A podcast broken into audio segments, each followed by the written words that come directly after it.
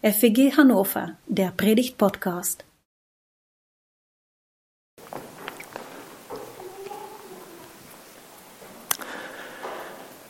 Warum feiern wir als Christen eigentlich das Abendmahl? Unter dieser Fragestellung beschäftigen wir uns mit unserem Abendmahlsverständnis und entdecken dabei unterschiedliche inhaltliche Facetten, die zum Abendmahl dazugehören. Beim letzten Abendmahlsgottesdienst ging es um Freiheit feiern. Und heute um einen zweiten Aspekt, der mir wichtig ist, um Gemeinschaft erleben. Und das in Verbindung mit einem Bibelvers, der ein fester Bestandteil unserer Abendmahlsliturgie ist. Also den ich beim Abendmahl immer wieder zitiere, und zwar nachdem wir miteinander Abendmahl gefeiert haben.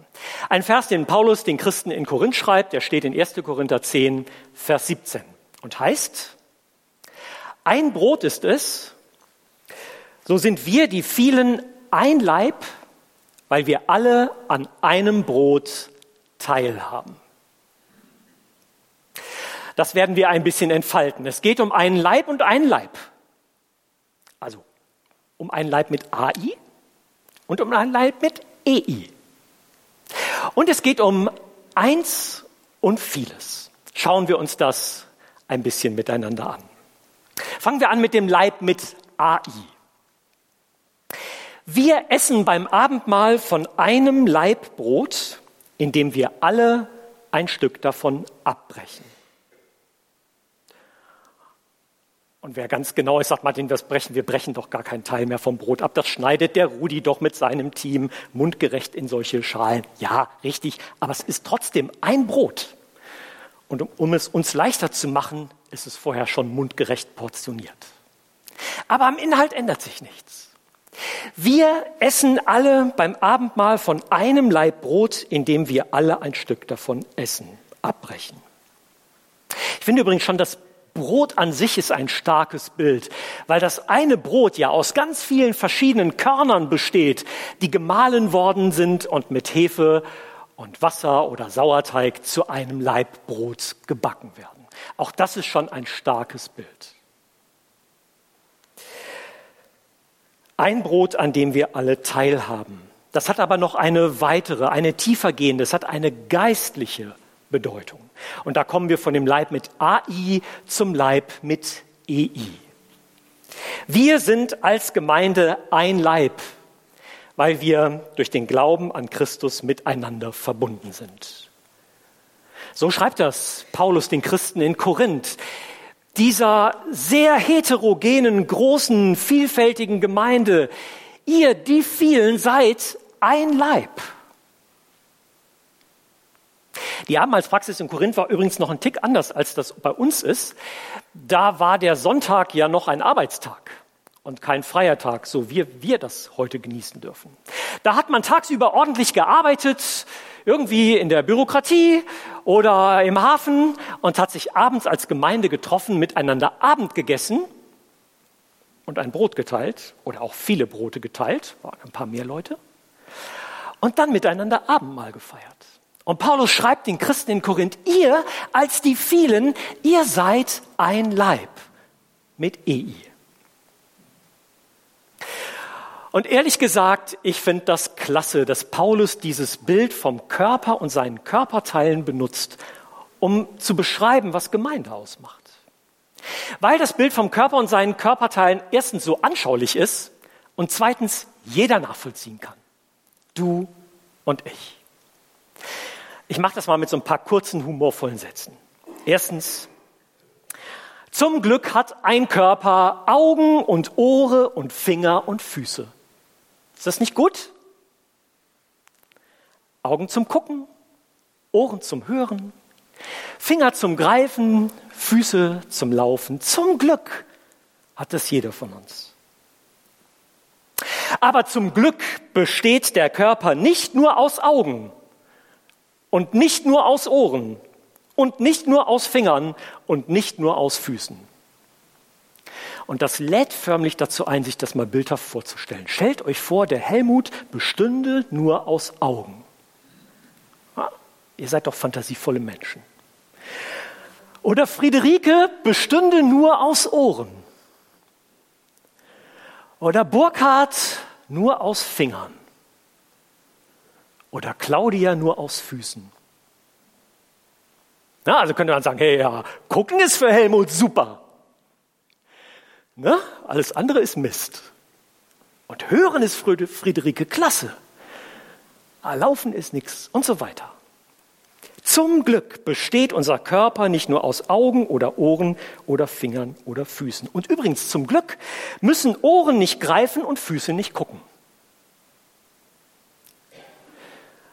Das wäre eine ernsthafte Herausforderung, wenn Friederike mit ihren Ohren greifen müsste. Mama, reich mir doch mal was zu essen. Dumm gelaufen. Was wäre das, wenn Claudia mit ihren Füßen gucken müsste? Es wäre eine heillose Überforderung und klappt nicht. Merkt ihr? Wunderschön, anschaulich und vielfältig. Dieses Bild vom Körper und seinen Körperteilen, um zu veranschaulichen, was Gemeinde ausmacht. Es geht um Vielfalt. Eigentlich wäre es cool, wenn ihr euch mal einmal mal umdreht. Guckt doch mal, wer alles da ist. Also mein, es war jetzt auch nicht nur so rhetorisch, sondern macht doch mal. Guckt doch mal. Guckt doch mal, ganze Reihe Leute, ganz viele unterschiedliche Leute. Gemeinde heißt Vielfalt. Und es geht um gegenseitige Ergänzung. Niemand muss alles können und zum Glück kann auch niemand alles, sondern es gibt glücklicherweise die anderen, die Dinge können, die ich nicht kann oder du nicht kannst. Es geht um Gemeinschaft miteinander, Zusammensein, sich einbringen, und bei allem geht es auch um die Einheit des einen Leibes, des einen Körpers. Alles das macht dieses Bild vom Körper und seinen Körperteilen anschaulich deutlich und Paulus überträgt es auf das Miteinander einer Gemeinde.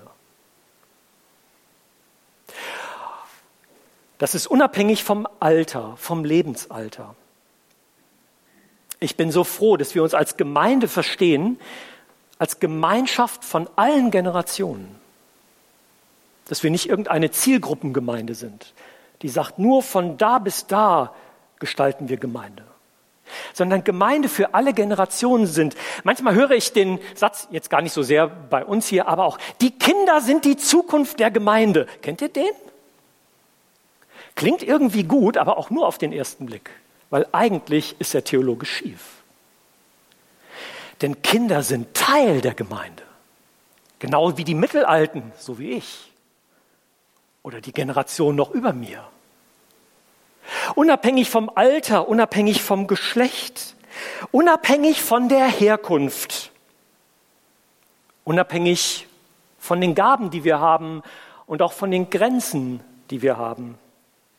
Unabhängig von Sympathie und unabhängig von Interessen. Gemeinde besteht daraus, dass wir eine vielfältige große Gemeinschaft sind von Menschen, die sich gegenseitig ergänzen und in Einheit zusammengehören. Da gibt es keine Unterschiede in Bedeutung oder Wert. Der Apostel Paulus macht das sehr anschaulich deutlich im Brief an die Christen in der Provinz Galatien, Galater 3, 28. Hier ist nicht Jude noch Grieche, hier ist nicht Sklave noch Freier, hier ist nicht Mann noch Frau, ihr seid allesamt einer in Christus Jesus. Ist euch das bewusst? Wir, die wir hier sind und an Jesus glauben und Teil dieser Gemeinde sind, wir sind alle eins, weil Jesus Christus, der Herr, uns zusammenstellt. Und das umfasst nicht nur das, was wir als FEG Hannover abbilden können, sondern das umfasst die Schwestern und Brüder, die an Jesus Christus glauben, auch in anderen Gemeinden. Gemeinsam bilden wir diesen einen Leib von Christus. Und damit gucken wir nochmal genauer hin auf das Abendmahl. Abendmahl bedeutet Gemeinschaft erleben.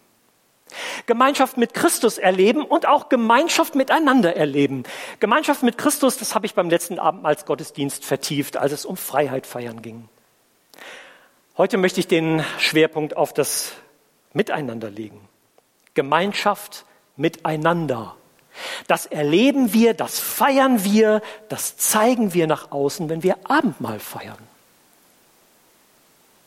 Und wenn ich darüber nachdenke, gibt es zwei Facetten, die mir wichtig sind. Gemeinschaft ist ein Geschenk und Gemeinschaft ist eine Aufgabe. Beides. Lasst mich mal hingucken. Gemeinschaft ist ein Geschenk. Diese Gemeinschaft als Gemeinde von Jesus Christus, die erfinden nicht wir. Wir setzen uns nicht zusammen und sagen, komm, wir gründen diese Gemeinschaft. Diese Gemeinschaft hat Jesus Christus in die Welt gesetzt. Er hat sie gestiftet. Und jeder Mensch, der an ihn glaubt, der sagt und bekennt, Jesus Christus ist der Herr, ist Teil dieser Gemeinschaft. Zur Bereicherung und zur Ergänzung füreinander. Ist dir das bewusst? Dein Nachbar, dein Nebenmann, deine Nebenfrau, die, die vor dir oder hinter dir sitzen, die stellt Gott dir als Bereicherung an deine Seite. Mir ist das ein wichtiger Wert. Ein echtes Gottesgeschenk. Und ich glaube, dass echte gelebte Gemeinschaft auch als Gemeinde attraktiv ist in einer Zeit, in der immer mehr Menschen einsam sind. Immer mehr Menschen alleine leben. Und manchmal gibt es ja auch Leute, die, obwohl sie in einem Familienverbund sind, sich alleine fühlen. Ich glaube, dass eine große Attraktivität, eine große Stärke von christlicher Gemeinde darin liegt, dass wir eine Gemeinschaft sein können und dass wir gemeinsam Gemeinschaft gestalten. Durch die Vielfalt der unterschiedlichen Fähigkeiten, die wir haben und einbringen können, indem wir uns gegenseitig helfen, indem wir uns gegenseitig auch in schwierigen Zeiten ermutigen, indem wir einander begleiten, füreinander beten. Gemeinschaft von Gemeinde ist ein großes Geschenk. Das sollten wir feiern. Und Gemeinschaft ist auch eine Aufgabe, auch das ist mir wichtig. Denn es kommt darauf an, gemeinsam Gemeinde zu gestalten. Indem wir einander als einzelne Menschen achten. Ich den Alex zum Beispiel. Oder er mich. Einander achten und respektieren, wertschätzen. Aber indem wir auch aufeinander achten, da wo der eine oder andere Unterstützung braucht, Ermutigung braucht, Hilfe braucht. Und da, wo es schwierig wird, auch miteinander um Gemeinschaft und Einheit ringen. In unserer Zeit ist das ja häufig so, dass Leute dazu tendieren zu sagen, wenn der Alex nicht meiner Meinung ist, dann will ich mit ihm eigentlich nicht mehr viel zu tun haben. Außerdem ist der Hannover 96-Fan. Ich pointiere das an der Stelle so ein bisschen ne, mit Augenzwinkern, aber ist das nicht oft so, dass Leute sagen, wenn der nicht meiner Meinung ist, dann will ich mit dem eigentlich nichts mehr zu tun haben? In christlicher Gemeinde sollte das anders sein. Gemeinschaft leben und auch um Gemeinschaft ringen, auch um Einheit der Gemeinde ringen, weil der andere ein genauso gesehener und geliebter Mensch ist von Gott wie ich. Und weil er uns zusammenstellt als eine Einheit. Darum gehört zur Gemeinschaft auf die Aufgabe, miteinander zu reden, einander zuzuhören, und vielleicht am schwierigsten, einander verstehen zu lernen. Das finde ich immer spannender. Wie sagt meine Mutter manchmal, hörst du nur, was ich sage oder verstehst du auch, was ich meine? Kennt ihr das? Die Worte, die der andere spricht, zu hören, ist ja das eine. Aber mich auf den anderen einzulassen und zu verstehen, was er oder sie meint, was ihm oder ihr wichtig ist.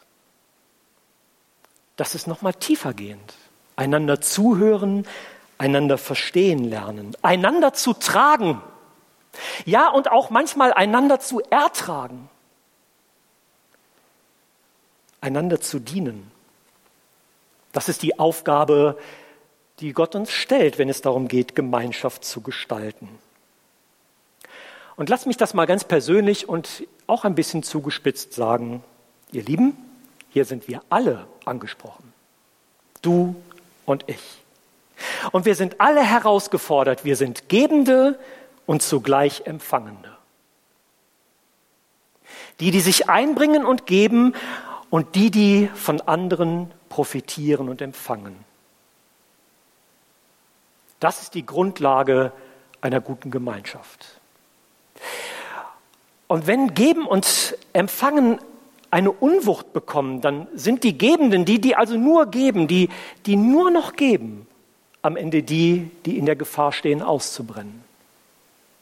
Und die, die nur noch empfangen und nur noch empfangen, und lasst mich jetzt mal ein bisschen polemisch zuspitzen, und am Ende nur noch konsumieren, diejenigen, die sich selbst der Gemeinschaft vorenthalten. Oder lasst es mich noch mal anders sagen. Gemeinschaft ist keine Einbahnstraße. Alles das zeigen wir und feiern wir, wenn wir Abendmahl miteinander feiern, weil es die Gemeinschaft der Gemeinde abbildet und betont. Wir gemeinsam leben davon, dass Jesus Christus, unser Herr, sein Leben für uns gegeben hat. Keiner mehr und keiner weniger. Das brauche ich genauso wie Markus. Es trifft uns alle gleich. Aber wie gut ist, dass wir alle von, gemeinsam von dieser Liebe leben und dadurch verbunden sind. Und das zeigen wir, wenn wir von dem Brot essen und aus dem Kelch trinken. Mir gefällt das, dass wir im Kreis stehen. Ein großer Kreis mit allen, das ist ein bisschen schwierig, aber in kleineren Gruppen im Kreis zu stehen und einander angucken zu können und nicht nur in Reihe zu sitzen, wie im Kino oder im Theater. Einander zuzusprechen, der Leib von Christus ist für dich gegeben, das Blut von Jesus ist für dich vergossen. Im Abendmahlsgottesdienst Zeit zu geben, Glaubenserlebnisse oder persönliche Gebetsanliegen miteinander zu teilen, unterstreichen etwas von dem Aspekt der Gemeinschaft beim Abendmahl. Zum Schluss. Ich will das auf eine einfache, kurze Formel bringen, und ähm, wo Alex schon da ist. Was ist der Claim von Hannover 96? Alex weiß es? Ich weiß es. Was? Niemals allein. Hashtag niemals allein. Wenn ihr auf die Webseite von Hannover 96 ist, in großen, fetten Buchstaben. Und das 96-Lied fängt, wenn ich es richtig in Erinnerung habe, genau damit an. Niemals allein. Aber ihr Lieben, noch viel mehr als bei einem Fußballclub geht es in der Gemeinde von Jesus Christus darum, niemals allein zu sein. Das gilt für die Gemeinschaft mit Jesus Christus, unserem Herrn. Nichts kann uns von ihm und seiner Liebe trennen. Aber das will auch gelten für die Gemeinschaft der Gemeinde miteinander zu wissen. Ich, Martin, ich bin niemals allein, denn ich habe meine Schwestern und Brüder, diese Gemeinschaft, zu der ich gehöre. Das ist ein großes Geschenk. Und indem wir das feiern und indem wir das miteinander leben, ehren wir Jesus Christus, unseren Herrn. Ein Brot ist es. So sind wir die vielen ein Leib, weil wir alle an einem Brot Anteil haben. Amen.